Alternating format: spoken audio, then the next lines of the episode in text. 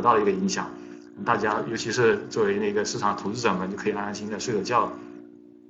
所以说呢，就是从推从推特里面也可以看得出，其实两个呃候总统候选人的一个风格是非常不同的。川普具有非极大的一个不可预测性，而拜登呢，相对来说他的一个无论是态度也好，还是他的一个呃风格或者施政的方向也好，都是相对来说比较啊比较有方比较好预测的。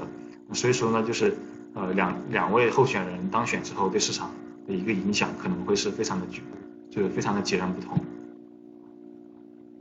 那如果呃如果两个人当选的话，那就目前他们的公开出来的一些信息来看呢，啊分别会有怎么样的一个差别呢？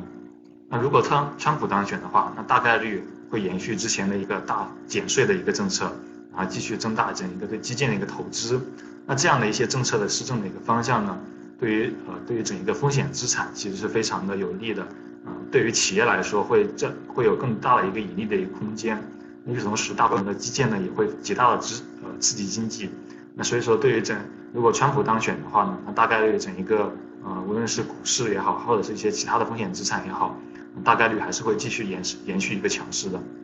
但是与此同时呢，我们可以看到，尤其是中美之间这样一个呃呃一个贸易上的摩擦，我们也可以看到，就是川普非常喜欢啊搞这种双边的一个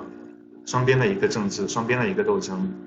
那无论是中国跟美国之间，又或者说是美国跟啊跟欧盟，甚至跟北美的一个加拿大、墨西哥，或者说跟日本之间，也都是喜欢搞这种双边的一个，尤其在经贸方面搞这种双边的一个斗争和一个签，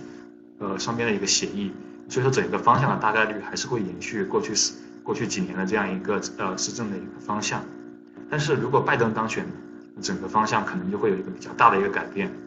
首先，基建的话呢，拜登也会继续去他搞基建，就是让，对，这也是一个非常刺激经济的一个非常好的一个利器，尤其是在现在这样一个疫情的一个背景下，经济非常的疲软。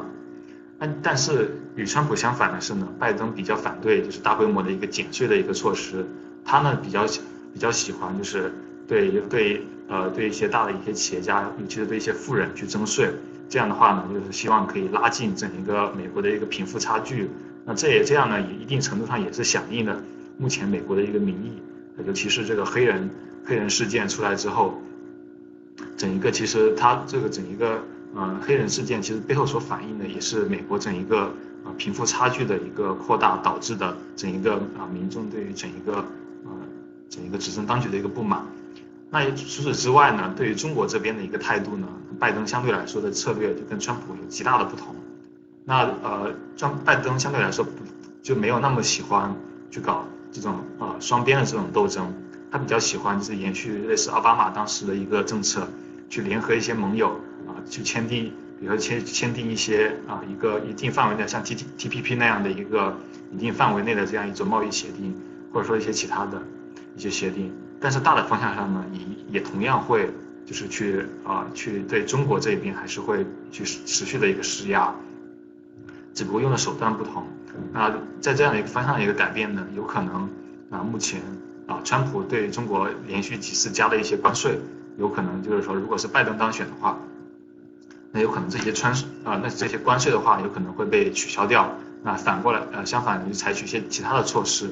比如说。跟一些呃美美国的一些主要的一些贸易伙伴，一些其他的一些发联合企业、其他发达国家去签署一些区域性的一个贸易协定，然后把中国排除在外。这样的话呢，以一种就是呃以一种相对来说呃比较不那么直接的方式啊去打压中国的一个贸易。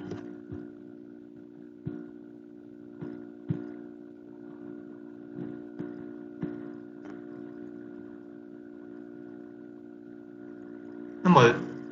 我们刚刚就是跟大家啊分享了一下，就是但两两位总统候选人的一个一个主要的差异。那造成就是市场对于刚刚也提到，就是整一个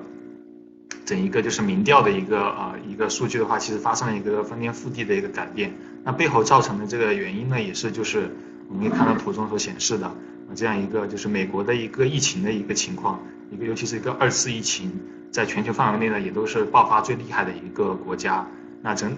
我们可以看到，那呃整一个六月底到七月以来，单日的一个新增疫情，甚至超出了当时的第一波疫情的一个时候的一个水平，嗯，达到了六七呃六七万例每天，所以说那这样也是导致这个大家对于呃川普目前的一个执政的一个成果比较不满的一个原因。但是呢，我们